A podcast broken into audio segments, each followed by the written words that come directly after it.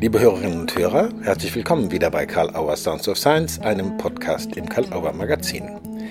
Heute zu Gast sind Julia Anders und Oliver Martin. Sie sind geschäftsführende GesellschafterInnen der Trigon Entwicklungsberatung, syntaktisch-hypnosystemische Beratung von Mensch, Organisation und Gesellschaft GmbH, Büro Luzern. Und Sie sind Autorinnen des wegweisenden Buches Landkarten der Transformation, syntaktisch-hypnosystemische Entwicklungsberatung. Wie findet man sich als Führungskraft oder Beraterin in der komplexen Landschaft einer Organisation zurecht? Woran orientiert man sich? Und vor allem, wie navigiert man dann durch Veränderungs- und Entwicklungsprozesse?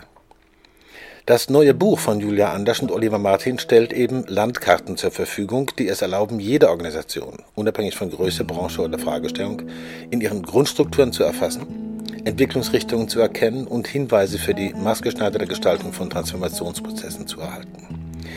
Im Gespräch bei Karl Auer Sounds of Science leuchten wir den Ansatz der syntaktisch-hypnosystemischen Entwicklungsberatung in seinen Grundgestalten aus und fragen nach der Dramaturgie guter Beobachtung und daran orientierter Praxis. Wie nützen die Landkarten der Transformation zu einer, wie die Autorinnen das bezeichnen, zielwegstimmigen Prozessgestaltung, die abstrakte Strukturen mit den ganz konkreten Anliegen von Organisationen und der in ihnen gestaltenden Menschen balanciert, verstehen hilft und zu guten Entscheidungen führt. Viel Spaß! Ja, liebe Julia Anders, lieber Oliver Martin, herzlich willkommen zum abendlichen, vielleicht für die Hörerinnen nicht, die hören es vielleicht dann morgens, aber für uns zum abendlichen Gespräch bei Karl Auer Sounds of Science. Herzlich willkommen. Hallo Julia. Hallo.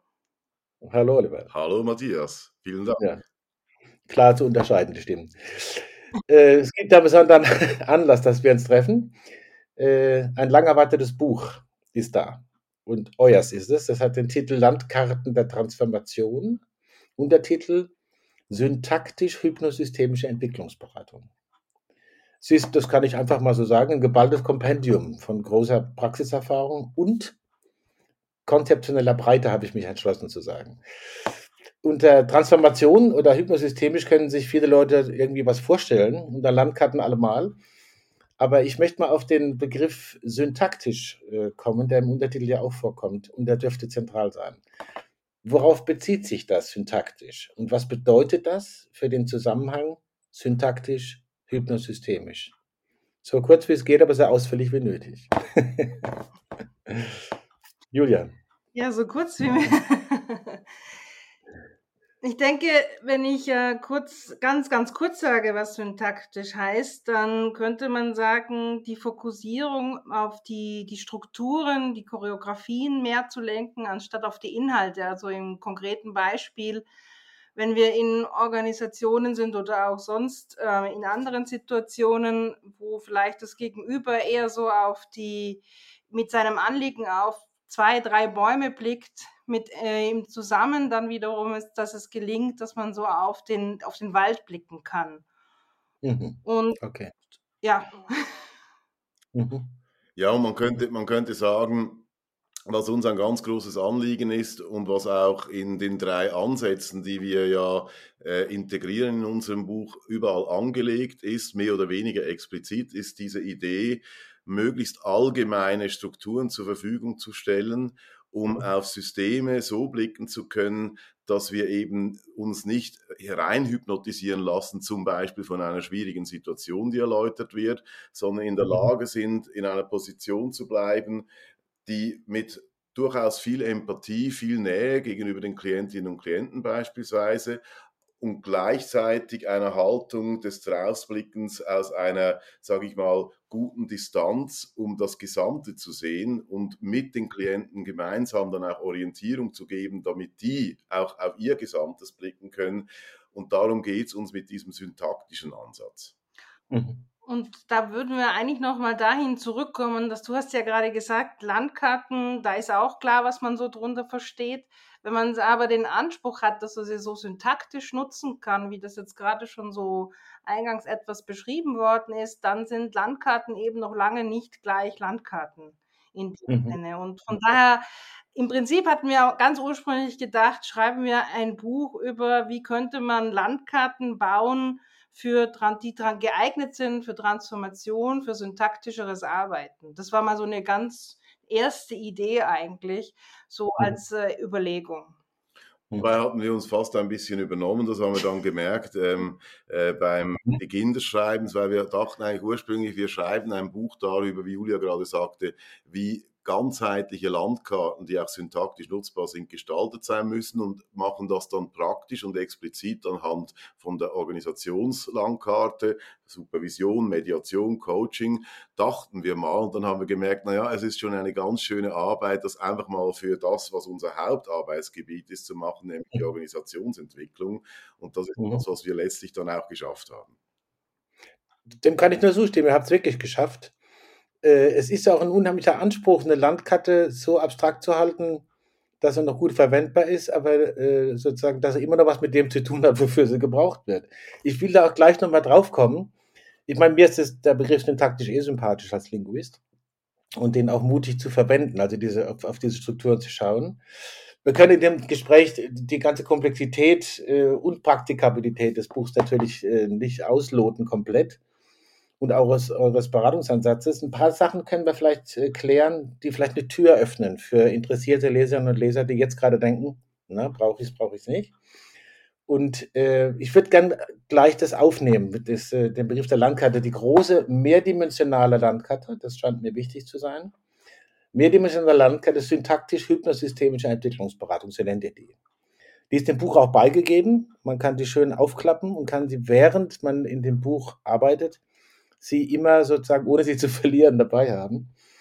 Ähm, sie soll Orientierung schaffen und im vierten Kapitel erklärt ihr dann genau, wie man mit dieser Landkarte äh, und mit Organisationen navigiert. Das passt ja auch zum Begriff. Was nimmt die Landkarte in den Blick, wenn man das so in ein paar Stichworten sagen kann? Und vor allen Dingen, äh, was ist an dieser Mehrdimensionalität so wichtig? Ihr sprecht manchmal auch von Mehrschichtigkeit. Ja? Das sind zwei Fragen in einer verpackt. Ja, wir versuchen auch zu zweit mal zu antworten. Also mhm. vielleicht so vorweg, tatsächlich unterscheiden wir auch noch zwischen der Mehrschichtigkeit und der Mehrdimensionalität. Mhm. Aber mhm. vielleicht auch noch mal weiter vorweg. Ähm, die Dinge sind aus der Praxis entstanden äh, und sollen vor allem dazu dienen, sich in der Praxis zu bewegen. Also, weil wenn wir jetzt viele Worte verwenden von Mehrdimensionen und Komplexität und syntaktisch, könnte man vielleicht mhm. denken, meine Güte, was soll ich damit in der Praxis anfangen? Und eigentlich mhm. ist es gerade unsere Idee gewesen und so kommt auch diese Mehrschichtigkeit zustande, dass es so eine Art Fundament gibt, das Prämissen bildet, wo so Grundanschauungen liegen eigentlich allem zugrunde könnte man mhm. sagen. Also das sind, ist ähm, in den Vorworten wurde das aber schon so beschrieben, dass es eine Werthaltung ist, die eben die, die Landkarte und später auch die Modelle, die mit denen wir ganz konkret arbeiten, die wir gleich beschreiben, äh, durchdringen. Beispielsweise die Potenzialentfaltung, also die Ausrichtung darauf, dass das Gegenüber, dass die Organisationen in die Lage kommen, in Selbsterneuerungskräfte anknüpfen zu können und auch in, in der Form sich so zu entwickeln oder die Transformation zu schaffen, dass wir darin unterstützen können. Also das sind Grundausrichtungen, genauso wie das Systemischere oder der Anspruch, dass es möglichst ganzheitlich möglich ist, das Anliegen der Organisation zu erfassen. Das ist so etwas, was als Basisschicht sozusagen dieser Landkarte zugrunde liegt. Mhm. Und gleichzeitig gibt es auch dann daraus aus unserer Sicht die Konsequenz, ähm, oder das ist das, was wir aus der Praxis auch erfahren haben, äh, ist, dass wir eine Art Legende mitgeben in der Art und Weise, die uns wichtig ist, die Landkarte zu nutzen. Also ich könnte mhm. die ja anders nutzen. Jeder könnte sagen, ich will die nicht syntaktisch nutzen, ich will sie gerne lieber viel semantischer nutzen, viel mehr in den Inhalten. Das wäre möglich. Mhm. Wir würden aber eben empfehlen, da können wir ja später auch nochmal so eintauchen in dieses syntaktisch-hypnosystemische. Mhm. Und dann habe ich eben die Landkarte als diese oberste Schicht, das ist ja die, die man im Buch dann so ausklappen kann, wo ja. dann die oberste Schicht bildet und wo in vier Sätzen äh, beschrieben und dann kannst du es vielleicht weiter ausführen. Auf der einen Seite die Möglichkeit gibt, dass ich eine Organisation ganzheitlich erfassen kann. Mhm. Ähm, kommen wir dann nochmal so drauf, also aus diesem System heraus, das System in seinen Wechselwirkungen erfassen und mhm. gleichzeitig mhm. aber in seinen Entwicklungsmöglichkeiten nach bestimmten Entwicklungsprinzipien. Ja. Und dann aber auch eine zielwegstimmige Prozessgestaltung ähm, zu ermöglichen mit dem Gegenüber. Auch da ja. wieder, es geht uns ja um Selbstdiagnose, wenn wir über Diagnose überhaupt sprechen wollen. Okay. Ähm, kommen wir wahrscheinlich auch nochmal dazu. Und dann eben aber auch, wie ähm, in den Systemprinzipien bestimmte Systeme entstanden sind, wo es vielleicht hilfreich ist, nochmal zu gucken, was können die brauchen, um äh, möglichst resilient und innovationskräftig zu werden. Und du wolltest mhm. es vielleicht jetzt weiter ausführen. Ja, also ich, ich würde gerne hinzufügen, man könnte sagen, die Mehrdimensionalität, nach der du gefragt hast, Julia hat ja gerade die Schichten erläutert. Die oberste mhm. Schicht ist die mit diesen Modellen, mit denen dann ganz konkret gearbeitet werden kann. Und die Dimensionen sind so gemeint, dass wir mit der Landkarte, die wir zur Verfügung stellen, nicht nur wie bei einer normalen Landkarte, könnte man sagen, einfach ein Gebiet betrachtet, meinetwegen ein Stadtplan von Heidelberg, wo ich äh, mhm. mich orientieren kann, sondern dass die Art und Weise, wie Organisationen sich weiterentwickeln möchten, durch diese Idee der zielwegstimmigen Prozessgestaltung, das ist dann das Modell der sieben Basisprozesse, eben auch der, die Art und Weise der Gestaltung dieser Reise, der Transformation sehr maßgeschneidert für die Kundinnen und Kunden und mit ihnen erarbeitet werden kann. Das heißt, die Dimensionalität ergibt sich daraus, wir können gucken, wo stehen wir und wo wollen wir hin. Das ist das Übliche bei einer Landkarte. Dazu kommt aber noch die Dimension der Weggestaltung und zwar in einer Art und Weise, dass der Weg dem künftigen Ziel, das man sich erhofft, möglichst schon entspricht. Und auch dafür gibt die Landkarte Orientierung und das ist eben das mit der Mehrdimensionalität. Mhm. Okay. Also ihr habt jetzt auch äh, immer wieder davon gesprochen, Organisationen als Systeme zu verstehen. Mhm. Ja?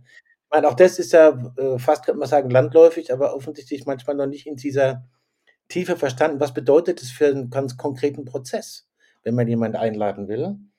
Äh, Organisation als System. Und dann äh, habt ihr jetzt schon angedeutet, fällt der Blick ja auf Entwicklungsphasen mhm. von Organisationen. Und dann auf Systemprinzipien ja. der Organisationsentwicklung. Und schließlich auf das, was zielwegstimmige Prozessgestaltung heißt. Das ist eine Art Dramaturgie der Darstellung erstmal, aber es ist natürlich wohl auch eine Dramaturgie der daran orientierten Praxis. Also es gibt etwas sozusagen, es gibt eine Art von fast hätte ich gesagt, Syntax der, Ab der Abfolge des Beobachtens und dann versuchen zu entwickeln. Ja, das, ist, das, so das ist, richtig. Also ähm, unser Anspruch ist es gewesen, und das haben wir auch in den Lehrgängen äh, schon lange so vermittelt, aber immer konsequenter und mehr auf den Punkt bringen können dann und jetzt letztlich im Buch auch noch deutlicher beschreiben. Die Idee war immer, und das klingt jetzt auch wieder in der Anleihe an die Sprachwissenschaft, eine Grammatik zu entwickeln für Organisationsentwicklungsprozesse. Mhm. Und diese Idee, die haben wir auch der Ideen und äh, Arbeit von Matthias Wager von Kibet und Insa Sparre entnommen, die auch von einer Grammatik sprechen bei ihren systemischen Strukturaufstellungen und wo wir auch mhm. eine große Verwandtschaft mit ihnen bald gespürt haben, genauso wie mit der Hypnosystemik von Gunther Schmidt, wo wir merkten, unser Anspruch ist es, und das komme ich jetzt auf das zu sprechen, was du eigentlich frag, gefragt hast, wenn wir eine Organisation ganzheitlich betrachten, dann stellt sich die Frage, was was sind denn die konstituierenden Elemente, damit man überhaupt von einer Organisation sprechen kann.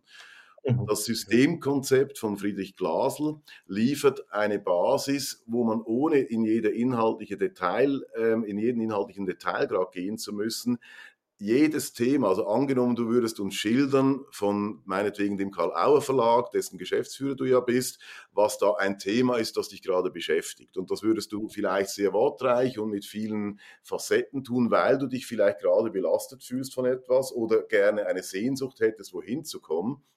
Dann mhm. würden wir einerseits mal darauf hören, beim dir zuhören, von welchen, wie wir es nennen, Wesenselementen sprichst du, in welchen Qualitäten weil diese sogenannten Wesenselemente, die das System konstituieren, sieben an der Zahl, die haben, wenn man es jetzt mit den Entwicklungsphasen kombiniert, sind die in gewissen Qualitäten gibt es bestimmte Qualitäten, die typischerweise beschrieben werden. Meinetwegen würdest du vielleicht sagen, ja weißt du, bei uns ist immer noch das Feuer ganz stark, wir brennen für die Sache. Gleichzeitig leiden wir manchmal unter dem, dass irgendwie alles ein bisschen zu flexibel, zu chaotisch ist. Wir würden uns eher wünschen, dass dieses oder jenes mehr der Fall ist.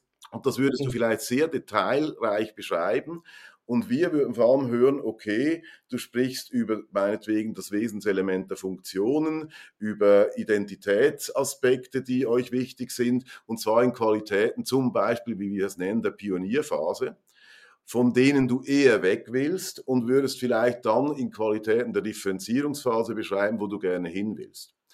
Und wenn du eine halbe Stunde sprichst, könnte es sein, dass die Julia dich zusammenfassen und paraphrasieren würde in drei Minuten, indem sie das Ganze, was du eine halbe Stunde lang erzählt hast, so zusammenfasst, dass du im Idealfall, und das ist mit der Langkarte eben möglich, dich verstanden fühlst und sagst, ja, ganz genau, so sehe ich es und da würde ich gerne hin. Und das gelingt über die Landkarte, wo wir dann gar nicht jedes Detail, wer bei euch was macht und welche Detailprozesse in der Produktion für euch ein Thema sind, müssen wir an der Stelle noch gar nicht verstehen, sondern wir müssen verstehen, wo ist für euch ein Anliegen und eine Sehnsucht, an einen bestimmten Ort zu gelangen und über die Landkarte kriegen wir Orientierung, können sie aber auch dir zur Verfügung stellen und dich fragen, fühlst du dich da gut verortet und was sind weitere Aspekte, die dir auffallen, wenn du so auf dein System, für das du mit zuständig bist, blickst.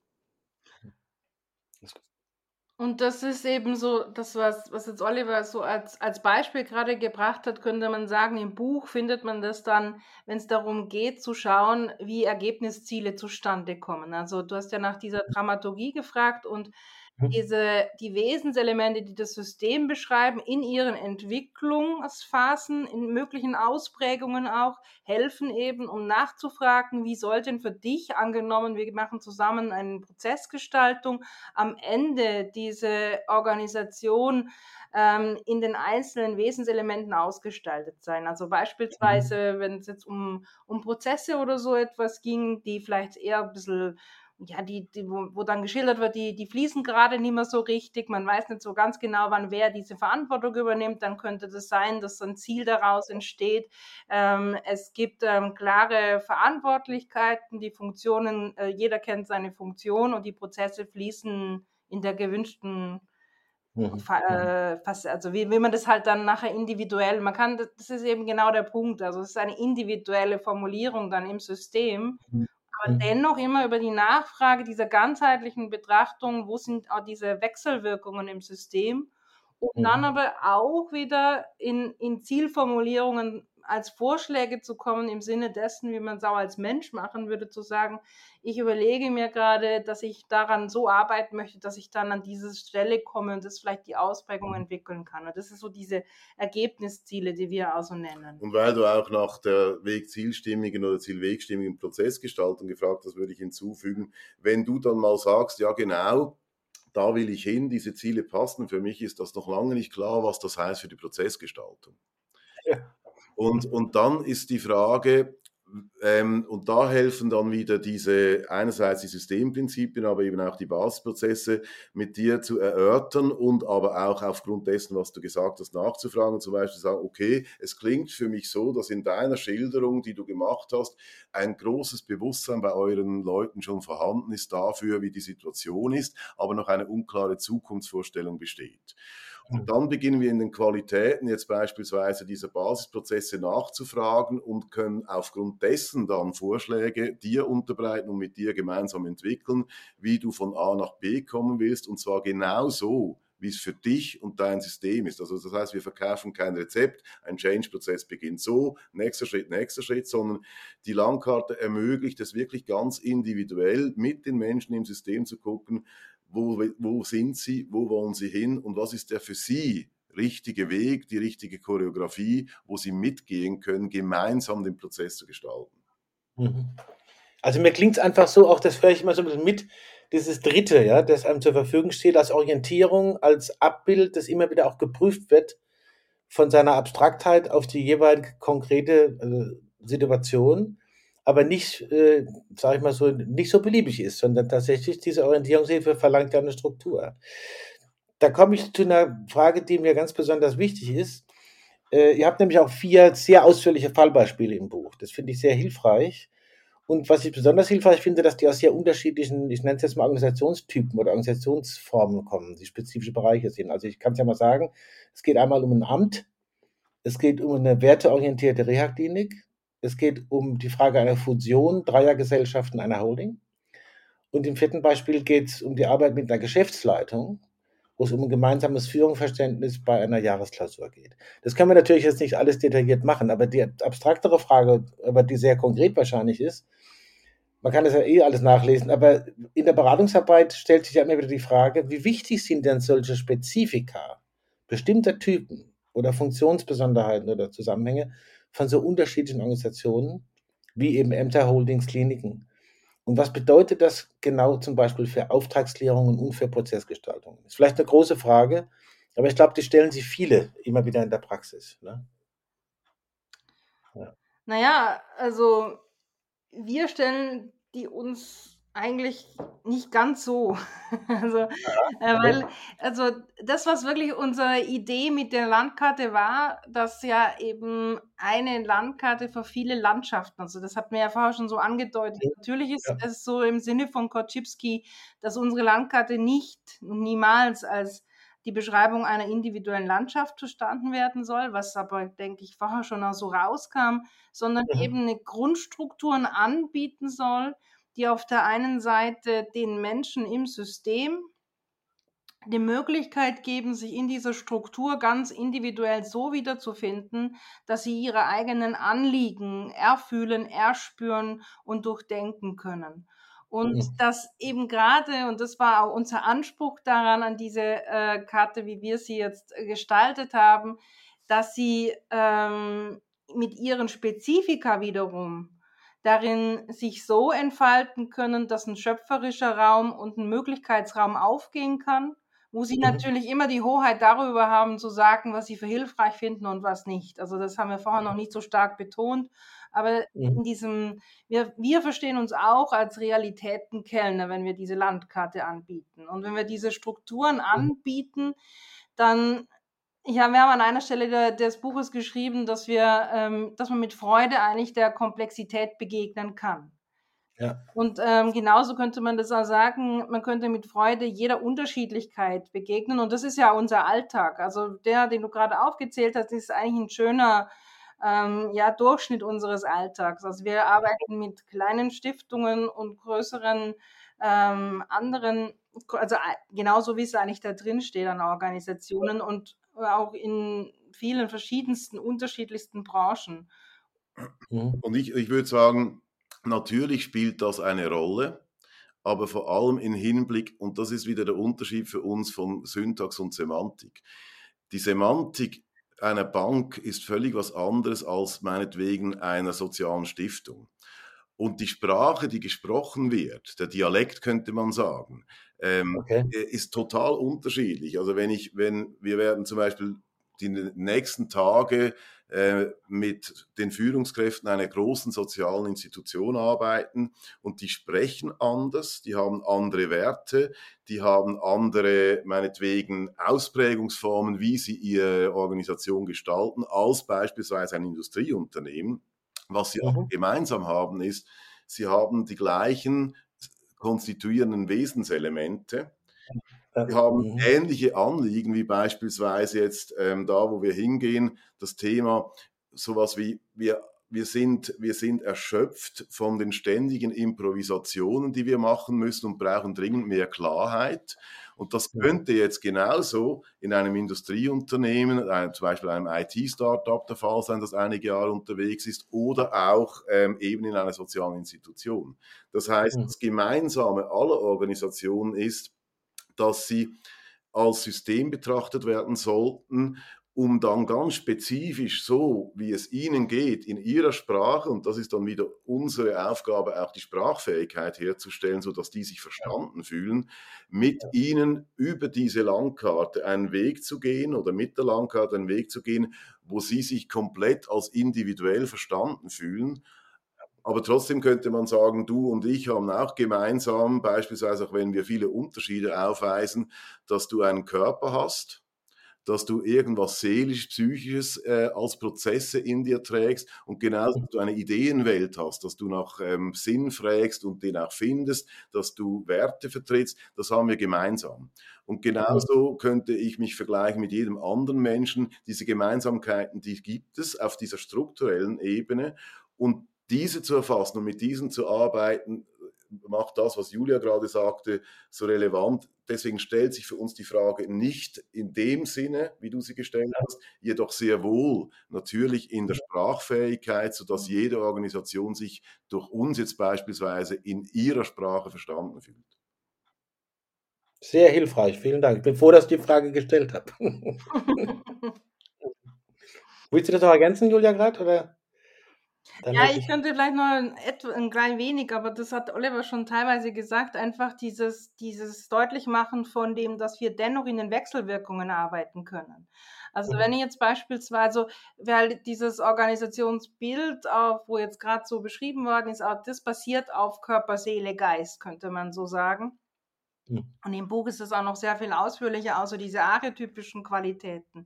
Und mhm. dieses Nachfragen, inwieweit beispielsweise die, der, die neue Ausrichtung auf der Ebene der, des, des, ähm, der Willensbildung oder eben des, des Geistigen dann wieder Wechselwirkungen hat auf die derzeitigen Prozesse, die fließen, ob die immer noch Ziel, äh, ob die immer noch so fließen, dass sie zum Ausdruck bringen, wofür die Organisation steht. Das kann ich in mhm. jeder Organisation nachfragen, ohne dass ich die individuelle Ausgestaltung in die Tiefe kennen muss und es gibt ja so diese Orte, auch glaube ich, der Gundert Schmidt zitiert das ja gerne. Es geht ja auch darum, dass, dass wir in der Lage sind, hilfreiche Fragen zu stellen.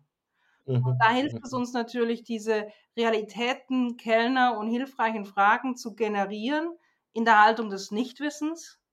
Mhm. Ähm, und dennoch aber, um anzuregen, dass Denkprozesse und Suchrichtungen entstehen können. Mhm. Ja, bin ich, ich bin jetzt noch mehr gespannt natürlich, ähm, das noch in der Tiefe weiter lesen, aber das, ich bin froh, dass die Frage gestellt habe. Ich glaube, dass das viele auch interessiert und dass das eine Art von Plot ist, eigentlich auch. Ja. Und Matthias, wenn ich, wenn ich darf, weil du hast die Frage vor längerer Zeit gestellt und wir haben sie dir eigentlich gar nicht beantwortet. ähm, nämlich auch, weißt du, diese Kombination von syntaktisch-hypnosystemisch. Ja. Weil und das ist uns ein Anliegen. Also Julia hat vorhin schon mal erwähnt, diese Landkarte, ähm, so wie wir sie verwenden wollen und auch selber verwenden, hat nicht nur die Idee, dass man das möglichst syntaktisch tut, sondern eben auch auf eine Art und Weise, die im Metakonzept der Hypnosystemik zu Hause ist, nämlich grundsätzlich auf Kompetenzen schauend, auch wenn Menschen leiden oder wenn die Organisation leidet, zu gucken, welche Lösungsversuche, die gewürdigt werden sollten, sind da drin. Wie mhm. wird Realität konstruiert über Aufmerksamkeitsfokussierung bisher und wie kann beispielsweise über die Landkarte ein Reframing gelingen, sodass mhm. andere Realitätskonstruktionen ermöglicht werden? Wie können Potenziale, die mit Sicherheit vorhanden sind, angesprochen werden? Also die ganze Art und Weise, wie wir auch versuchen zu utilisieren in der Arbeit mit mit den Klientinnen und Klienten ist uns wichtig in der Verwendung der Landkarte und dazu gehört auch das Kurative, das nicht im Buchtitel ist, aber das in der Hypnosystemik und im syntaktischen Ansatz mit dabei ist. Wir gehen nie davon aus, dass wir irgendwas wissen. Das wäre ja auch aus erkenntnistheoretischen ähm, äh, Gründen blödsinnig, es wäre aber auch nicht hilfreich für die Kundinnen und Kunden, sondern wir mhm. gehen in eine Haltung des Als-Obs mit der Landkarte um und fragen zum Beispiel dich, wenn du unser Klient wärst, wenn du das so und so betrachtest, könnte das hilfreich sein, um auf neue Ideen zu kommen. Das wäre die mhm. kurative Wendung und nicht deskriptiv im Sinne von so ist es oder normativ im Sinne von so muss es sein. Und das ist uns auch ganz wichtig. Also dieses wirklich in der als Obhaltung hingehen, um mit dem System immer gemeinsam. Es ist nicht so, dass wir Fremddiagnosen stellen würden, sondern wir gehen mit Fragen rein und dann sollen die Leute für sich selber auch gucken mit der Landkarte, die wir häufig auch erklären, nicht in jedem Detail, wo stehen wir, wo wollen wir hin, wie können wir uns da drin bewegen, sodass sie es zu ihrem machen und ihren eigenen Entwicklungsprozess machen können. Okay. Okay, ich glaube, ich habe das verstanden. Gut, dass du nochmal darauf eingegangen bist, weil das auch nochmal klar macht, diese, diese vielen Beteiligungen, die ihr integriert einfach auch. Ja? Ihr habt schon über die Namen genannt, Matthias Wager, Gunter Schmidt, Friedrich Glasl. Und das sind ja auch einfach äh, Konzepte, die äh, in diesem Ansatz äh, ihre jeweiligen Potenziale auch entfalten können, wenn sie zusammengesehen und in so eine Mehrschichtigkeit gebracht werden. Ganz kurze Frage noch äh, zur aktuellen Zeit. Das ist ja wirklich sehr herausfordernd, ne? gelinde gesagt, wo wir gerade stehen und mit was für uns beschäftigen müssen, psychisch, körperlich, organisatorisch, gesellschaftlich, wie immer man das erlebt. Gibt es irgendwas, wo ihr jetzt gerade sagen würdet, das fällt uns besonders auf, mehr oder weniger im Zusammenhang mit dem, was ihr gesagt habt oder was euer Modell ist? Äh, vielleicht auch besonders äh, in der Praxis für Beratende, muss aber nicht sein. Und vielleicht habt ihr noch zwei praktische Tipps, die euch so einfallen. Muss auch nicht sein, aber wenn sie da sind, könnt ihr es aus dem Ärmel holen. für Führungsverantwortliche, für Beratende. ja, vielleicht, also ich fange vielleicht eher bei den Tipps an und, und dann kommen wir nochmal vielleicht zu dem, was äh, so unsere Wahrgebung dazu ist, weil wir ja viel auch in den Ausbildungslehrgängen, in so Einstiegsrunden natürlich viel hören, wo die Menschen wieder so zurückkommen, die in Konzernen sind, sei es als. Führungskräfte oder Beratende. Und da kommt schon auch immer sehr stark das, was, was du gerade sagtest, also dass so die Wahrgebungen sind, dass das jetzt wirklich teilweise einfach Situationen sind, wo durch Fachkräftemangel oder andere Dinge gesagt wird, dass die Menschen da auch sehr stark an ihre Grenzen kommen. Und gleichzeitig es gibt so eine Ebene, vielleicht, um die nochmal deutlich oder so zu betonen, uns ist eben wichtig, und das ist auch unser Wofür der Organisationsentwicklung, in der wir tätig sind, ähm, diese, die, die, das Metaziel ist, die Selbsterneuerungskräfte in der Organisation zu unterstützen und auch die, die Potenziale, die in der Organisation schon da sind oder teilweise auch manchmal verschüttet sind, ähm, in, mit den Menschen in der Organisation so zu arbeiten, dass sie uns möglichst bald nicht mehr brauchen. Das ist vielleicht auch nochmal ganz wichtig. Also unser Beratungsverständnis ist, dass mhm. ähm, wir durchaus gar nicht so oft da sind, sondern eher helfen aufzubauen, dass in dem mhm. Weg gelernt wird, es dann im Prinzip dann auch selbst tun zu können, ohne die beratende Person, die unterstützt. Und an den Stellen könnte man sagen, es ist sicherlich nicht so, dass wir jetzt überall äh, Dinge heilen können, was da jetzt auch viel an, an Anforderungen kommen. Und dennoch, ich, also jetzt wenn ich mal so von meinen Kunden schaue, habe ich das Gefühl, die Menschen, die das schätzen, dass man sich mit den, also als Geschäftsführende beispielsweise auch, dass äh, dieses Einlassen auf einen Entwicklungsweg, um in so eine durch die Zeit zu gehen und in Selbsterneuerungskräfte zu kommen und die unsere Prozessgestaltungen in diesem Sinne sich auch mhm. einlassen, dass da durchaus ähm, Dinge entstehen können, wo ich immer wieder denke, dafür lohnt sich einfach unsere Arbeit, dass wir da unterstützen können, dass an Stellen wieder Kräfte sich verbinden können, um eben auch in, vielleicht in dem neuen Wort von Resilienz, aber es genügt nicht nur Resilienz. Also ich würde sagen, die auch wirklich sagen, wir sind bereit, dass wir mit dem System gemeinsam, auch wenn wir wissen, dass wir ähm, auf der einen Seite die riesigen finanziellen andere Probleme haben, aber wir müssen schauen, dass wir zu unserem Wofür hin äh, mit den mhm. Menschen den Weg gehen. Und das sind eigentlich äh, hauptsächlich unsere Unterstützungen. Und mit Tipp habe ich, ähm, würde ich sagen, wenn, wenn man wenn man es weiterhin schaffen kann, Konkurrent für seine Werte einzustehen und durchaus, weil das, was ich gerade schildere, heißt auch, dass wir Aufträge ablehnen oder dass wir abgelehnt werden, weil wir eben durchaus ein ganzheitliches System ähm, äh, also eine Entscheidung dafür, dass im System auch wirklich was verändert werden will, fordern mhm. sodass das mhm. möglich ist. Ja, weißt du, diese, diese, diese Krisenzeiten, die wir gerade erleben und wo ja wirklich viele Menschen auch sehr leiden in den Organisationen, hat aus unserer Sicht viel damit zu tun, dass in ähm, vor allem großen Organisationen den, ähm, quasi eigentlich das Geistige abhanden gekommen ist. Mhm. Also in, in meinen Worten, äh, ich sage das oft äh, in Lehrgängen ähm, und manchmal mag ich es auch, mich drastisch auszudrücken, um es auf den Punkt zu bringen. Es gibt viele Organisationszombies. Die laufen rum, die tun auch richtig was ähm, und die sind vielleicht sogar erfolgreich. Das heißt aber nicht, dass sie irgendwie etwas an dem, was beim Menschen der Geist wäre, äh, was oder das Bewusstsein, dass das mhm. noch wirklich vorhanden wäre, weil das Geistige ersetzt wurde durch das technisch-instrumentelle, durch ähm, finanzielle Überlegungen und so weiter. Und das ist kein sich dagegen wenden, dass das wichtig ist, sondern es ist einfach nicht das Einzige, es braucht alles miteinander.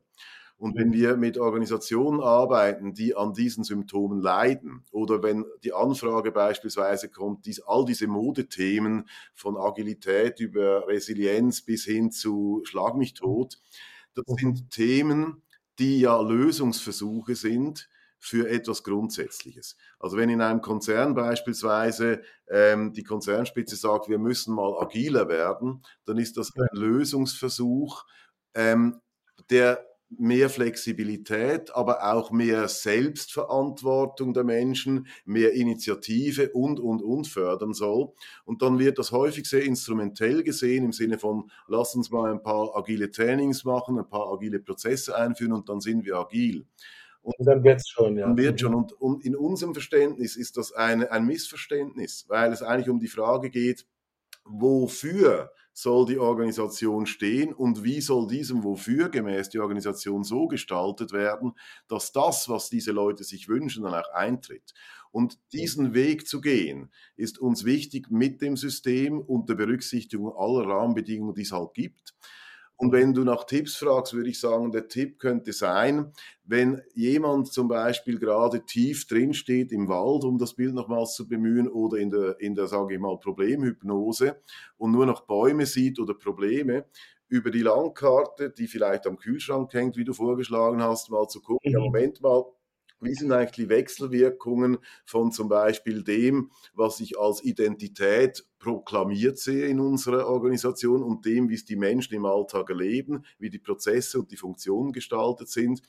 welchen Entwicklungsphasenkriterien entspricht das? Weil wir sprechen immer von blühenden und überreifen Entwicklungsphasen, wo es dann neue Paradigmen bräuchte, um dann zu überlegen, gerade wenn ich in der Führung bin, ja, was könnte ich zumindest in meinem Teilsystem tun, um in der Ausgestaltung dieses Teilsystems mit meinen Leuten an den Stellen anzusetzen, wo ich merke, da können wir handeln.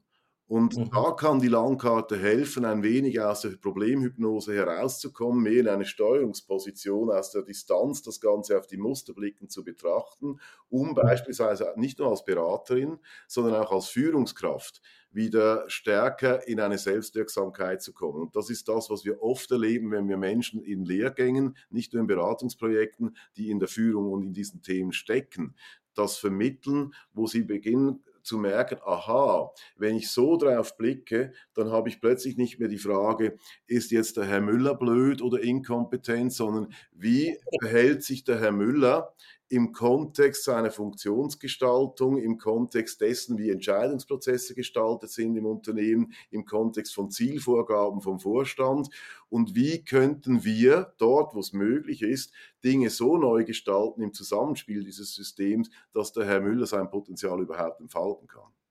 Und das hört sich ja eigentlich sehr normal an. Also das ist ja eigentlich recht gut nachvollziehbar und gleichzeitig die Anfragen, die zu uns äh, auch kommen oder eben was wir erleben, wie manchmal Führungskräfte sich selbst am Anfang sehen, ist natürlich, dass man oft sagt, der Herr X oder Y müsste sein Verhalten ändern oder dass auch wir angerufen werden im Sinne von, ja, dass jemand eine Idee hätte, dass er ein Coaching bräuchte oder so.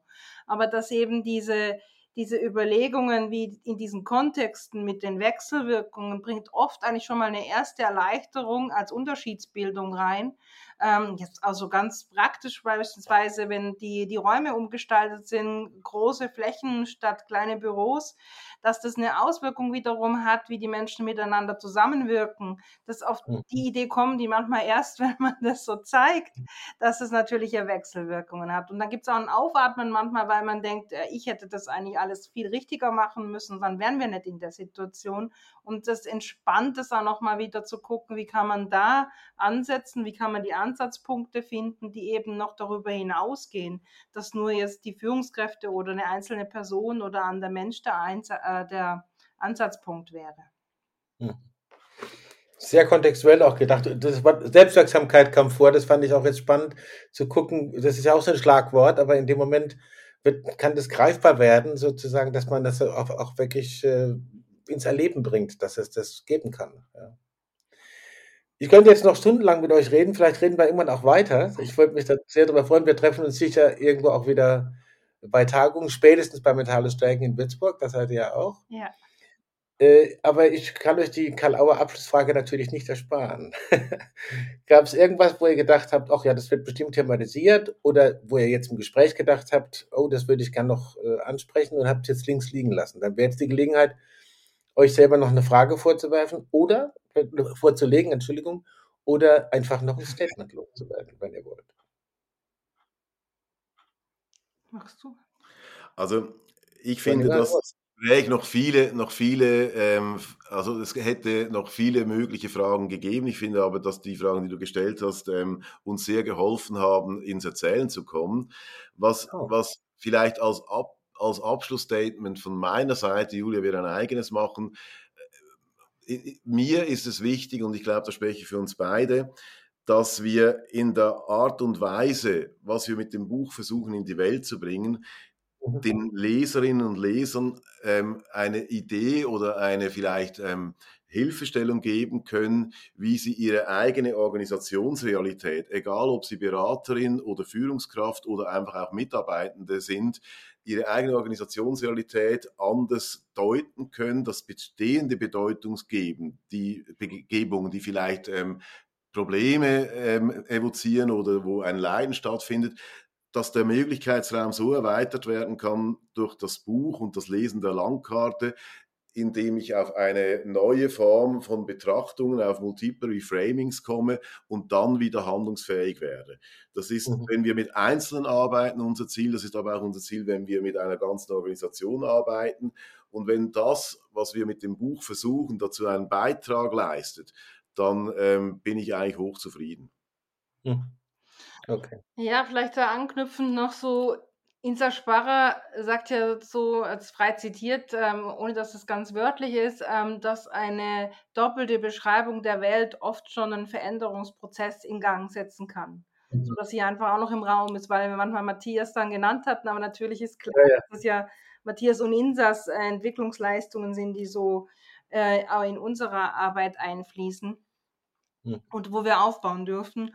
Und mir wäre noch der Aspekt wichtig, und ich weiß nicht, ob ich ihn schon genannt habe, aber ich glaube noch nicht so ganz, dieses, die Landkarte, die, die auf der einen Seite die Orientierung und Ausrichtung anbieten soll, gibt ja auch gleichzeitig dann wieder den Beratenden oder der Führungskraft im Unternehmen ähm, eine Orientierung und dann gleichzeitig auch die Ermöglichung, dass man sich einlassen kann, also mit, mit dem eigenen Menschsein einlassen kann, ähm, um diesen Weg zu beschreiten, um den es gerade geht, oder auch den Arbeitsalltag in der Art und Weise ähm, Schritt für Schritt so zu tun, wie man das gerne möchte. Also äh, auch wirklich im Sinne den Landkarten, wenn ich auf der Reise bin und was erkunden möchte, immer wieder eine Orientierung habe, aber ich kann vielleicht kein äh, Chinesisch, kann mich in Hongkong aber trotzdem bewegen oder auch in Lanzarote damit, weil ich, weil ich Orientierung kriege.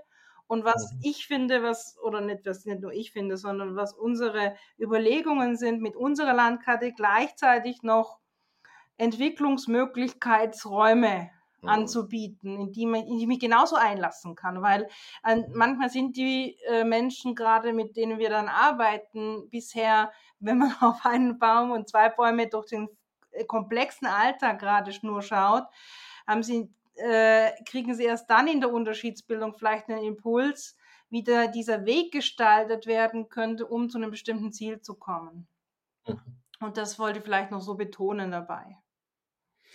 Ja, ich, ich höre jetzt auch noch mal raus, weil ich bin immer, ja immer froh über die Abschlussfrage, weil die noch so Sachen hervorbringt, die noch ungesagt sind und das noch ein bisschen vertiefen, weil äh, ich höre auch einfach, an, an, wen sich das Buch auch alles richtet.